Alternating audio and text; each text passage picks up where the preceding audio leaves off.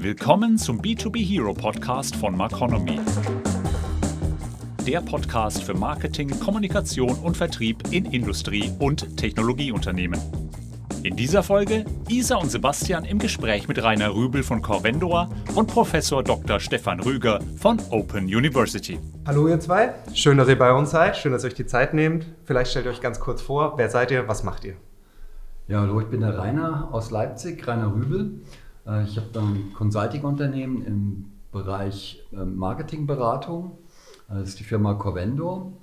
Äh, ursprünglich bin ich Physiker, habe dann zwölf Jahre im Vertrieb gearbeitet bei größeren Unternehmen, amerikanisch, japanische Unternehmen und habe im Jahr 2003 die Corvendor gegründet, die ähm, als, als Kundschaft große Unternehmen hat. Ja, hallo, ich heiße Stefan, ich bin aus Milton Keynes, ähm, bin auch Physiker. In fact, äh, Rainer und ich, wir haben zusammen studiert, sind zusammen Physik studiert. Daher kennen wir uns und wir hatten vor langer Zeit auch schon gemeinsame Projekte. Ich habe eine Firma, äh, Dynicon Limited, die kümmert sich um Data Analytics und Daten. Das ist das, was ich seit sehr, sehr langer Zeit mache. Äh, ich habe auch eine Professur an der Open University in Milton Keynes und da beschäftige ich mich auch mit strukturierten Daten, unstrukturierten Daten, Analyse, äh, Bilddaten, äh, Daten für Marketing und in vielen anderen Bereichen. Gut, das klingt jetzt ja alles erstmal sehr spannend. Ähm, da sind allerdings auch durchaus die ein oder anderen Begrifflichkeiten dabei gewesen, die jetzt dem Online-Marketer als solchem vielleicht nicht unbedingt ganz geläufig sind. Könnt ihr uns vielleicht ein bisschen aufschlauen? Was hat es denn mit Predictive Analytics, Big Data, Data Mining und all diesen ganzen Begriffen auf sich? Ja, genau. Also das sind so, wir hatten gestern einen Vortrag hier bei euch in der Konferenz. Äh, war, weiß ich welcher Begriff, was Digital Transformation oder so, was äh, zwei, zwei Punkte bekommen hat auf der Bullshit-Bingo-Skala. ähm, hier hier geht es ja auch um, um diese, diese Schlagworte, also die du gerade genannt hast, wie zum Beispiel Big Data. Was ist das? Viele Daten. Ähm, die sind nicht so, so genau definiert. Wir definieren das ziemlich, ziemlich präzise. Ähm, für uns ist das Thema, mit dem wir uns beschäftigen, das heißt Data Mining. Äh, Data Mining äh, im Bereich Marketing, von, von Marketingdaten, also Vertriebsdaten, Daten, also meistens im, im B2B-Bereich. Ähm, das ist so die, die Grundlage. Und dann sehen wir zwei Zweige, äh, wo wir unsere Kunden unterstützen. Das eine ist, wir nennen das Cluster zu finden. Äh, wie gehören die Kunden zusammen? Auf eine Art und Weise, wie es zunächst nicht ersichtlich ist, also nicht diese üblichen Größen von Unternehmen, äh, Unternehmenssparten, sondern wir verbinden Unternehmen, bringen die zusammen in die Nähe, wie es nicht ersichtlich ist. Programme berechnen das aus, aus den Daten, die da sind. Und der zweite Bereich, das ist eben diese Predictive Analytics, wo Voraussagen getroffen werden, äh, wie ist die Responsrate bei bestimmten Marketingkampagnen, nennen wir es mal Marketingkampagnen, zum Beispiel Telemarketing, wie viele werden antworten und vor allem, wer wird antworten.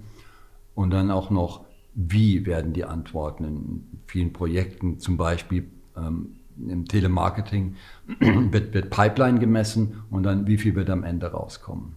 Mhm, mh. Stefan, Ergänzungen von dir? Ja, also technisch ist das alles sehr gut möglich. Die Schwierigkeit normalerweise liegt dann darin, die grundlegenden Daten zu bekommen äh, und die dann auch in sauberer Form zu bekommen. Das ist generell eine Schwierigkeit. Äh, viele Firmen haben sich Datensätze aufgebaut über ihre Kunden, über ihren Vertrieb, über ihre Waren äh, die sind historisch bedingt und passen oft nicht zusammen und sind letztendlich nie für den Zweck der Predictive Analysis gemacht worden. Äh, von daher müssen, müssen wir oft uns Datensätze zusammensuchen, bereinigen. Ähm, die müssen dann zusammengeführt werden. Mhm. Das ist sehr, sehr viel Aufwand ähm, und da muss man sich auch gut auskennen. Da muss also derjenige, der sich über die Daten gut auskennt, auch mal zusammenarbeiten mit demjenigen, der sich gut mit dem Fach auskennt. Ähm, da braucht man immer eine Kombination von Expertenwissen zum, zum Geschäft und auch zu dem, um auch wissen zu können, was ist es, das vorhergesagt werden soll. Äh, und wenn das dann mal da ist, dann ist die Sache einfach für mich. Okay. Äh, da gibt es dann mathematische Verfahren, Vorhersagen zu machen, da gibt es Verfahren, abzuschätzen, wie gut die Vorhersagen sein werden. Und da bin ich dann in meinem Element. Da geht dann für dich die, die Comfortzone los, wo ich mir denken würde, um Gottes Willen, jetzt beginnt der schreckliche Teil, aber äh, so ist das mit den verschiedenen Kompetenzen. Ne? Genau. Absolut, absolut. Rainer möchte, glaube ich, noch was sagen. Mhm. Also ich habe nochmal ähm, eine Ergänzung. Also konkret geht es ja um, um, um, drei Dinge, die erreicht werden wollen. Äh, das eine ist Kunden neu gewinnen, mhm. Äh, das zweite ist Kunden zu halten, Kunden zu binden und das dritte ist Kunden zu vergrößern. Das sind so die, die drei Dinge. Und wir hatten äh, uns auch in einem Workshop gefragt, was ist denn ein guter Kunde? Und alle, die da waren, waren erfahrene Marketiers und wir haben dann die Liste erstellt. Es waren ungefähr 20 Punkte. Was ist ein guter Kunde? Dann haben wir ausgerechnet, wenn wir sagen, es gibt jemand, der hat das und das und das, aber das nicht, dann gab es ungefähr eine Million Möglichkeiten. Mhm. Also es gibt eine Million Möglichkeiten, einen Kunden, Kunden zu beschreiben oder zu messen, wie gut er ist. Und keine dieser Möglichkeiten, kein, nichts, was aus der, auf, auf der Tafel stand, fast nichts, ist direkt in einer Datenbank drin. Mhm. Jemand, der uns mal liked, jemand, der seine Rechnungen bezahlt, jemand, der im nächsten Jahr nicht kündigt, all diese Punkte standen da. Und das steht aber, das ist nicht in der Datenbank. In der Datenbank ist, die haben so und so viele Mitarbeiter, die haben dieses Potenzial, die haben dann das letzte Mal gekauft, das war der Einkauf, das sind die aktuellen Bestellungen und das war das letzte Gespräch mit denen. Das heißt, all diese Punkte, die müssen erst abgeleitet werden und dann geht's los. Und mhm. das sieht man halt schon, dass es dann doch ein, ein recht komplexer, ähm, komplexer Ansatz ist. Und Stefan, bin ich froh, dass du dann diesen Part auch, auch übernimmst. Ja, ja, also wir nennen das dann die Proxys erstellen. Ähm, man hat eine Eigenschaft, die man herausfinden will, die man messen will. Man hat aber andere Eigenschaften, die in den Datenbanken da sind. Und der Zusammenhang muss erstmal geschaffen werden. Mhm. Und äh, wenn man das dann hat, hat man es dann auch viel leichter, die Vorhersagen zu treffen. Aber diese Proxys, die müssen erst verlässlich erstellt werden. Mhm. Und dazu gibt es dann auch Methoden, das zu machen.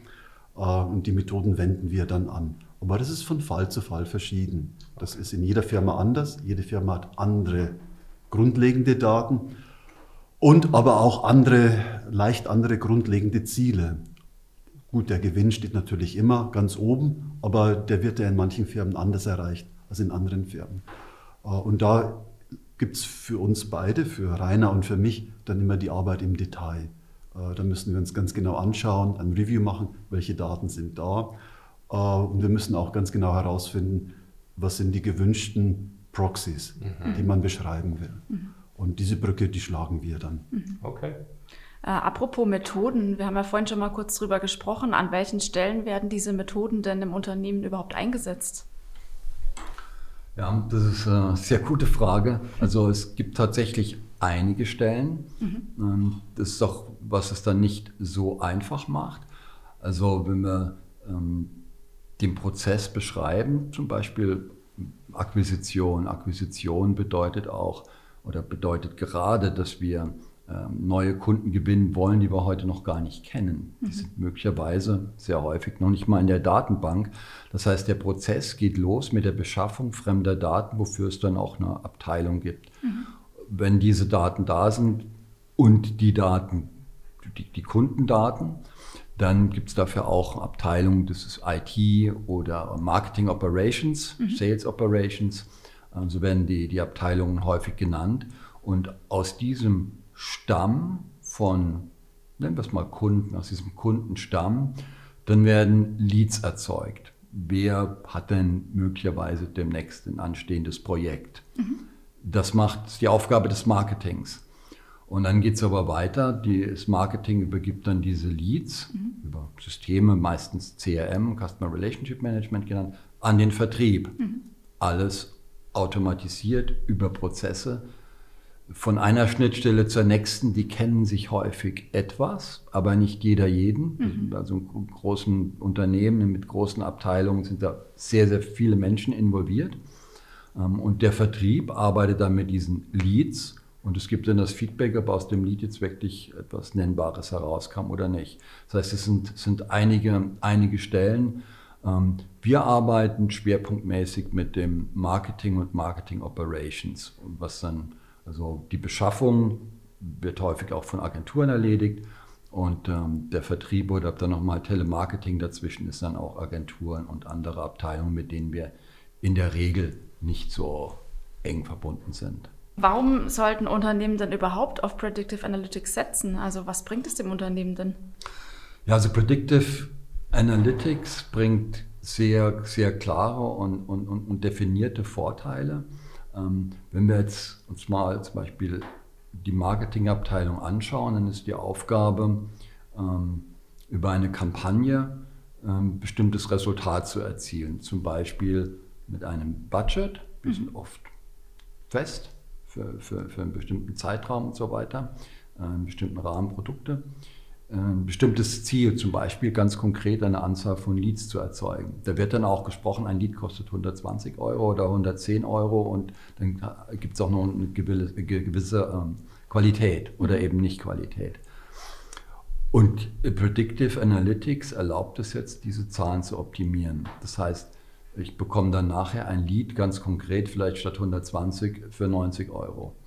Oder wenn ich, ähm, vielen Unternehmen ist Pipeline, ähm, die, die, die, der Maßstab.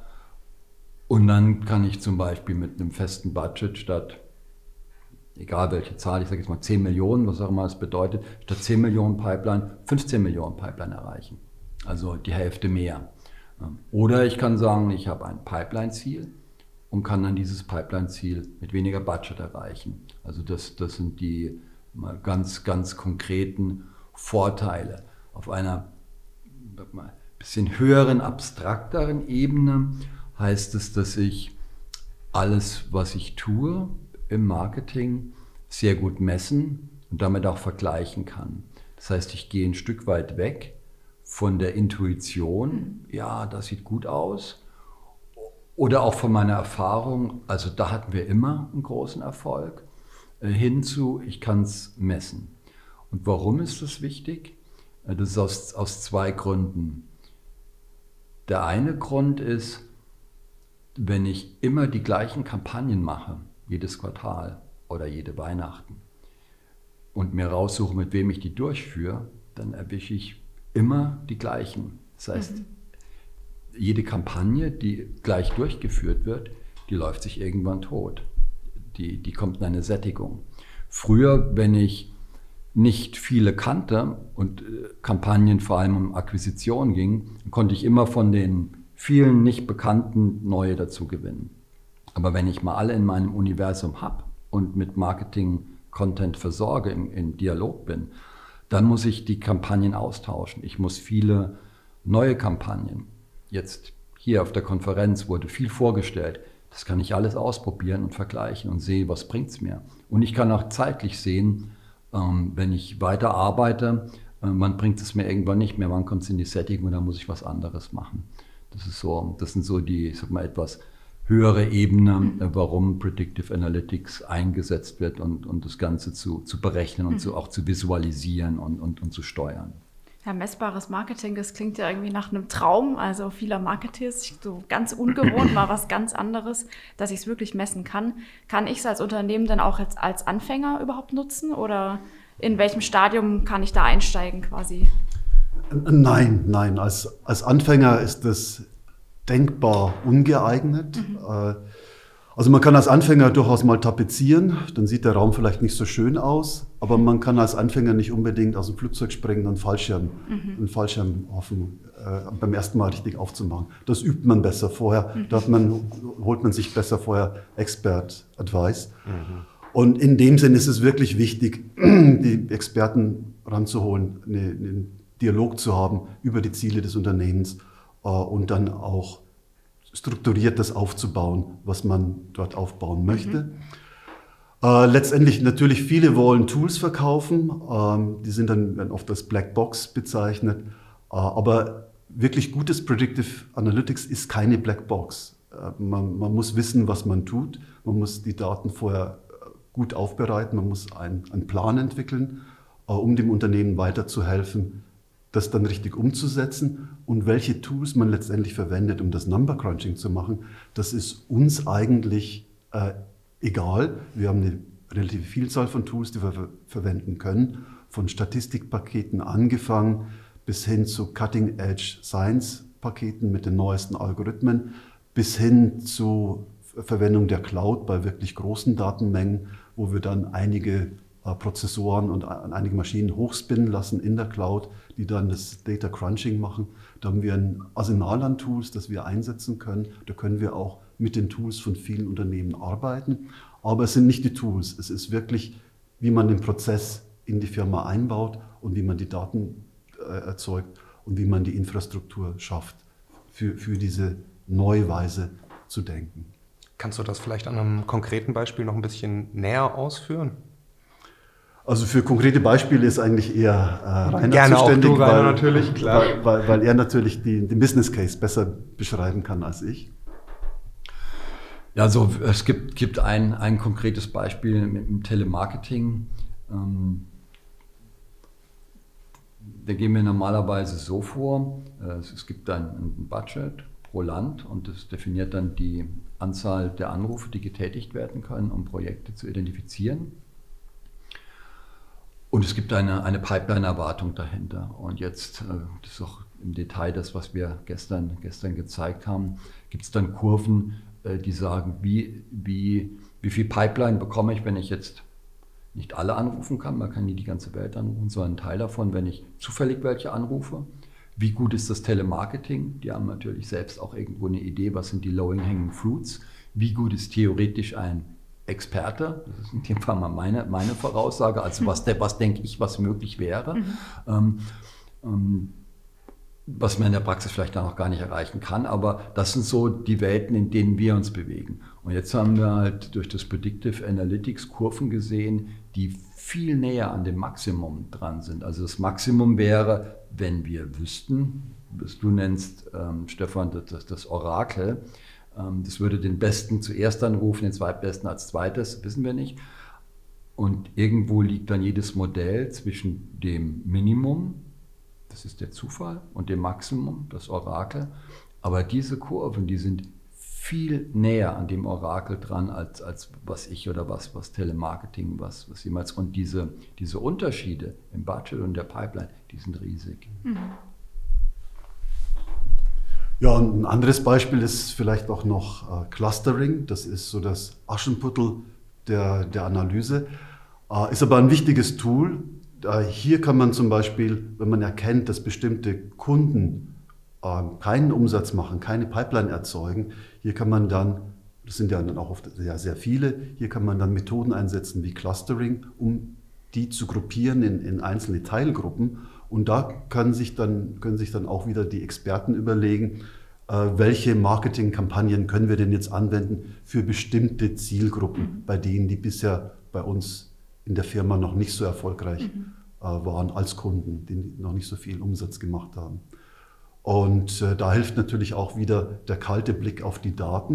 Mhm. Wir wissen ja schon etwas über die Kunden oder potenzielle Kunden und die können wir dann durch Clustering in Gruppen zusammenfassen. Mhm. Ja, die Zahlen lügen halt nicht, ne? Korrekt. Ja. und äh, was sind da die Ergebnisse und kann man sie messen oder wie kann man sie messen? Ja, also es gibt die, die Erfahrung, wie viel Pipeline wird erzeugt mhm. und dann sehen wir, wie viel Pipeline wurde jetzt erzeugt, wenn wir Analytics machen und das ist dann ähm, schon mal der Unterschied. Mhm. Und um das jetzt auch tatsächlich nachzuweisen, weil diese Experimente im wissenschaftlichen Sinne sind natürlich nicht unmöglich wiederholbar, ist ja klar. Ähm, deswegen werden dann so, so Testgruppen definiert, wo, dann auch manche ähm, dann wieder zufällig ausgewählt werden. Ähm, Gibt es auch Strategien, dass man nicht unbedingt den allerbesten jetzt nicht anruft zum mhm. Beispiel. und durch diese Vergleiche äh, sieht man dann, äh, was kam raus was kam bei dem Test nicht raus. Und dann gibt es nachher ein, eine Wahrscheinlichkeit, die beschreibt, wie wahrscheinlich ähm, dass, dass der, der Erfolg jetzt zufällig gewesen wäre. Es könnte ja auch zufällig besser sein, aber die Wahrscheinlichkeit, dass es Zufall war, die ist dann 0,0 irgendwas Prozent. Ja, Ja. also, also sehr, sehr, sehr gering. Das, das heißt, es ist dann tatsächlich ein ähm, hochakzeptabler Nachweis, dass das auch äh, die, die richtig war. Wunderbar, das Klasse. klingt sehr gut und das klingt für uns auch nach einem wunderbaren Schlusswort. Es sei denn, Stefan, du möchtest noch irgendwas sagen. Ansonsten lassen wir das so stehen, was Rainer da jetzt gerade gesagt hat. Vielen Ähm, Dank euch für die Zeit. Ganz genau. Vielen Sehr Dank. Schön, gerne. dass ihr bei uns Danke. wart. Alles gut, vielen Dank. Die nächste Folge des B2B Hero Podcasts gibt es in 14 Tagen. Sie wollen nicht so lange warten? Unter www.marconomy.de finden Sie noch weitere spannende Infos und Stories rund um Marketing, Kommunikation und Vertrieb für Industrie- und Technologieunternehmen.